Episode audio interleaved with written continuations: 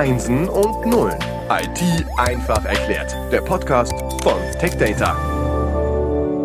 Herzlich willkommen zum Podcast Einsen und Nullen. Herzlich willkommen zu einem neuen Themenschwerpunkt. Wir haben uns entschieden, vier Folgen zum Thema Security aufzunehmen. Es ist jedoch nur ein kleiner Ausschnitt. Wir können weder in vier oder in sechs Episoden den kompletten Bereich durchleuchten. Wir haben aber gesagt, wir müssen anfangen, weil es immer mal wieder auch unsere bisherigen Themen gestreift hat. Und wer jetzt eine Basisausbildung zum Hacker erwartet, ja, das kommt dann irgendwann in den nächsten Monaten. Wir geben uns da noch ein bisschen Zeit.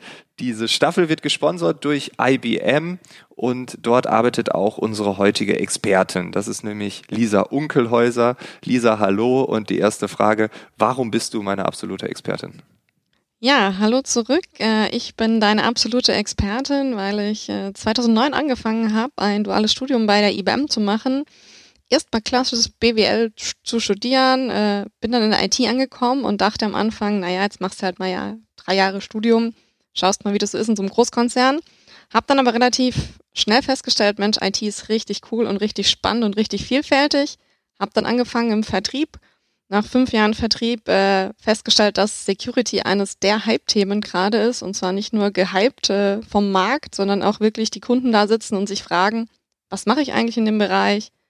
Wir mehr und mehr diskutiert haben, ähm, was bedeutet eigentlich Security, was ist Cybersecurity. Ich hatte diese fancy Hacker im Kopf, die da im Keller sitzen und dann dachte, ähm, ich sollte mich vielleicht mal anfangen, darauf äh, zu spezialisieren. Habe dann auch irgendwo gelesen, äh, der weltweite Handel mit äh, Daten ist in der Zwischenzeit größer und äh, als der Drogenmarkt und dachte, naja, vielleicht ist es das wert, da mal tiefer einzusteigen. Habe vor zwei Jahren den Schwenk gemacht, habe mich jetzt in Security eingearbeitet, Vertrieb gemacht, viele Kunden beraten, mit vier, vier Mittelständlern auch gesprochen und bin jetzt seit einem halben Jahr verantwortlich für das komplette Business-Partner-Geschäft.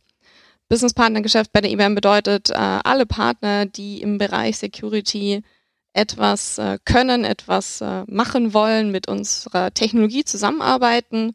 Und genau, da bewege ich mich jetzt mit meinem Team gemeinsam in Deutschland, Österreich und der Schweiz. Okay, also du hast dich hoffentlich nicht nur von dieser Meldung äh, veranlassen lassen, in diese ähm, ja, in diese Richtung zu gehen. Du bist auf der guten Seite. Wenn ich über Security nachdenke, dann ist es so, dass ich die, ja, die Wahrnehmung habe, dass viele Menschen Security so wahrnehmen, dass in der Zeitung steht, irgendeine Firma XYZ wurde gehackt. So, und das liest man aber immer häufiger. Und jetzt wäre so meine Frage an dich, ist das Thema wirklich so heiß? Ist das Thema wirklich so präsent, wie es vielleicht die öffentliche Wahrnehmung hergibt? Mhm.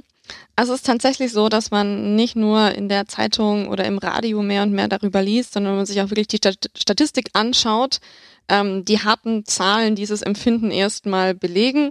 Das heißt, sowohl die Anzahl der Angriffe steigt, das heißt, wie viele Unternehmen werden gehackt, aber auch die Kosten für jeden einzelnen Angriff. Das heißt, was kostet es mich, äh, wie viel Schaden entsteht, wenn ich angegriffen werde.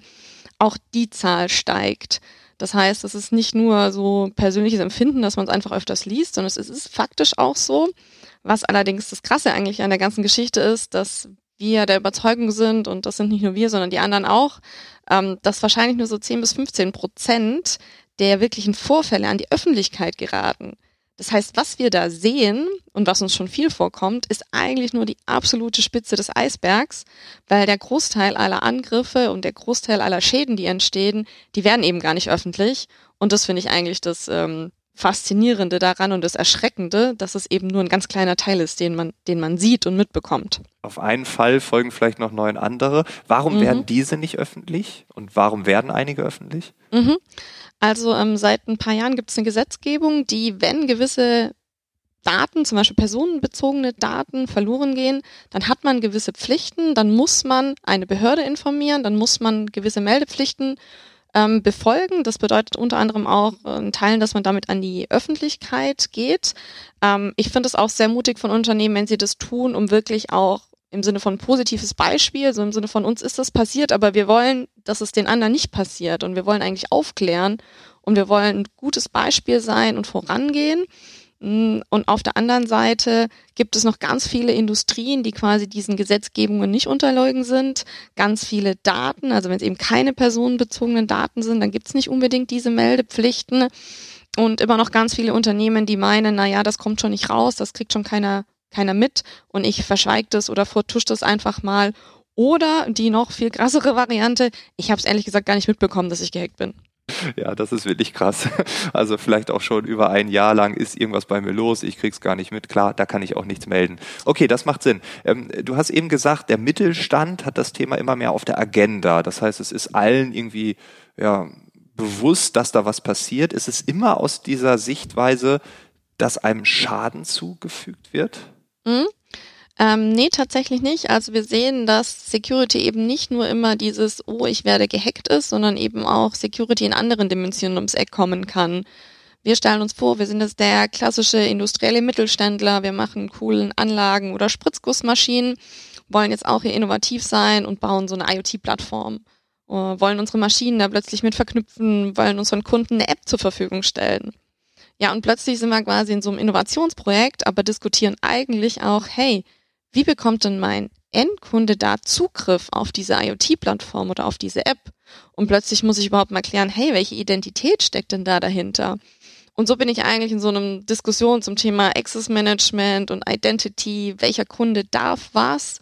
Wie greife ich zu? Wo greife ich zu? Wo sind die Daten, die denn da plötzlich hinfließen? Und somit kann wirklich auch Innovation zu einer Security-Diskussion führen und somit auch wirklich Security einen Mehrwert bringen, weil ich dann meinen Kunden auch sagen kann, hey, wir haben hier was Cooles, Neues, super Smartes, das ist aber nicht nur fancy, sondern das ist auch sicher. Und da entsteht auch wirklich Mehrwert und damit kann man wirklich auch werben und gerade in Deutschland kommt der Punkt auch wirklich gut an. Klar, ich glaube, da sind wir historisch ganz vorne mit dabei, wenn es um mhm. Sicherheit geht. Ähm, du hast gerade gesagt, Identitäten und Zugriffe. Ähm, Identitäten, damit kann ich was anfangen. Zugriffe, was bedeutet das? Also, dass ich den Zugriff auf eine Plattform habe, die, den Zugriff auf ähm, ja, mein Konto und so weiter. Oder? Genau, genau. Also wie, wie greife ich auf irgendwas zu? Wir kennen das alle. Ähm, der Großteil hat ein Handy mit einem Fingerprint. Da ist Zugriff in der Zwischenzeit ganz simpel. Mehr und mehr Leute haben auch einen Laptop, äh, wo Face Recognition eingesetzt wird. Das heißt, ich gucke meinen Laptop an und wenn ich nicht total verstrubbelt aussehe, dann erkennt er mich hoffentlich und dann geht er auf. Das ist alles das Thema Zugriff.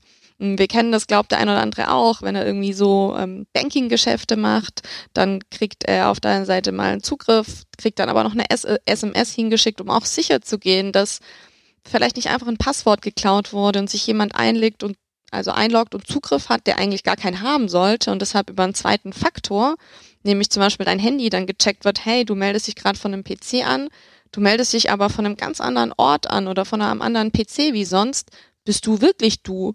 Und dann schickt dir die Bank nochmal eine SMS und dann kriegst du nochmal einen PIN, um das wirklich zu überprüfen.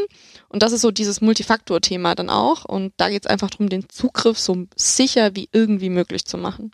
Wenn wir darüber reden, dass Security ein ja, USP schon quasi wird, also ein Unique Selling Point, also eine mhm. Besonderheit. Der Markt findet das toll, die Kunden äh, rennen mir die Bude ein, weil dort sind alle Daten sicher. Dann wird Security ja auch zu einem wesentlichen Bestandteil des Vertriebes, wird ein wesentlicher Bestandteil für mein Unternehmen, für meinen Unternehmenswert ja auch. Ja, sollte es definitiv sein. Also wir sehen gerade zum Beispiel zurückkommen auf dieses Maschinenbau, Maschinenbaubeispiel. Wir haben die ersten Kunden, die wirklich auch von ihren Kunden Anforderungskataloge bekommen, die eben nicht nur die Spezifikation der Maschine beinhalten, sondern auch ein Kapitel mit Security. Und die schauen uns mit großen Augen dann an und fragen, hm, ja, wie weisen wir denn nach, dass das, was wir hier tun, wirklich auch sicher ist? Das ist die eine Komponente. Und die andere, wir haben zum Beispiel auch bei kleineren Unternehmen, die super schnell wachsen und dann zum Beispiel an die Börse gehen, um das Thema, dass Shareholder eben auch einen Nachweis haben möchten im Sinne von, wie sicher ist denn so ein Unternehmen aufgestellt? So kann ich da wirklich guten Gewissen investieren. Und so sehen wir auch zum Beispiel Unternehmen, die dann mit uns das Thema diskutieren, wenn sie einen ähm, Börsengang anstreben, weil sie eine lange Liste bekommen von der Aufsichtsbehörde auch, wo ich gewisse Dinge einfach nachweisen muss, um dieses, äh, die Stabilität des Unternehmens auch nachweisen zu können. Und somit schafft da wirklich dann schlussendlich Sicherheit auch Wert Auf der anderen Seite natürlich sehen wir auch, dass äh, Wert vernichtet werden kann, wenn diese Sicherheit nicht da ist. Also wir haben auch schon große Unternehmen gesehen, die, die gehackt wurden, wo, wo Datenleaks, also wo Daten abgeflossen sind, Kundendaten ähm, und hatten merkliche Verluste dann im Aktienkurs. Okay, das heißt, wir können, also da gibt es ja unzählige Beispiele, wo Datenleaks aufgetreten sind. Äh, ich habe jetzt nicht immer die Aktienkurse äh, überprüft, aber man hat es ja schon öfter mal gelesen, Datenleak hier, am Tag später die Aktie bricht ein. Ähm, das ist, glaube ich, normal, das ist logisch. Also kann ich jetzt zusammenfassen, es ist der Fall, Security ist eine Anforderung vom Markt. Mit der richtigen Security habe ich Wettbewerbsvorteile am Markt. Genau, das heißt doch, es müsste für alle logisch sein. Also alle haben verstanden, dass Security super wichtig ist, oder?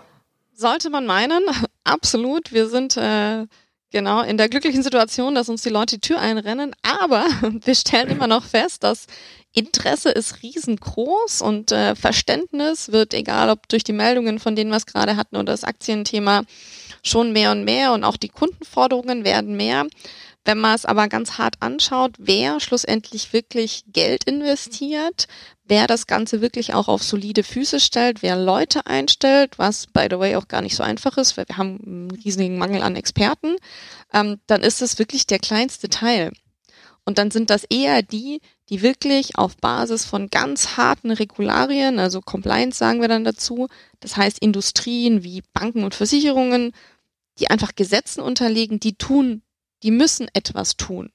Die tun das nicht aus Überzeugung oder weil sie es verstanden haben, bös gesagt, sondern weil der Gesetzgeber das vorstellt.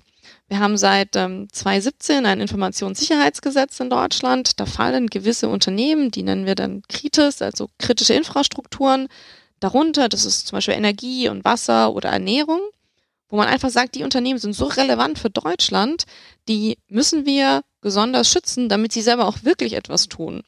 Und wir sehen gut, äh, wenn man dann wirklich so ein Gesetz hat, dann passiert da auch was. Aber wir sehen halt immer noch, gerade in der Industrie, bei Automotive oder in vielen anderen Industrien, die nicht reguliert werden, dass einfach leider gar nichts passiert. Ach krass. Brauchen wir dann dort mehr Regulierung oder wird irgendwann das an der Börse so gehandelt, dass die dann auch gezwungen werden?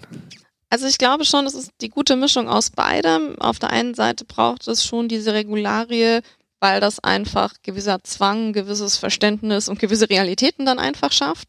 Und auf der anderen Seite sehen wir schon auch die Entwicklung, nicht nur zum Beispiel durch die Einführung der DSGVO, wo viele andere internationale Länder jetzt auch am Anfang das vielleicht mit Skeptis oder ein bisschen Spott, zumal die Deutschen mal wieder mit ihrem Datenschutz hier ums Eck kommen, aber doch mehr und mehr sehen, dass andere Länder und andere andere Teile der Welt das auch übernehmen und das versuchen, als ihren USP dann auch mitzunehmen.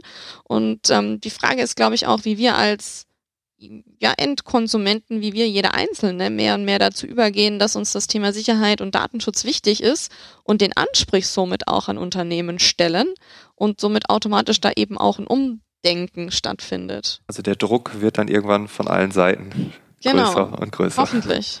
Ja, cool. Lisa, vielen Dank äh, für deine erste Ausführung, dass du uns mitgenommen hast in diese Einführung, in diesen Einstieg ins Thema Security. Wir hören uns in zwei Wochen wieder, weil in der nächsten Woche ist eine Kollegin von dir bei uns zu Gast. Und ja, dann freue ich mich schon auf die Vertiefung. Genau, vielen lieben Dank, ich mich auch.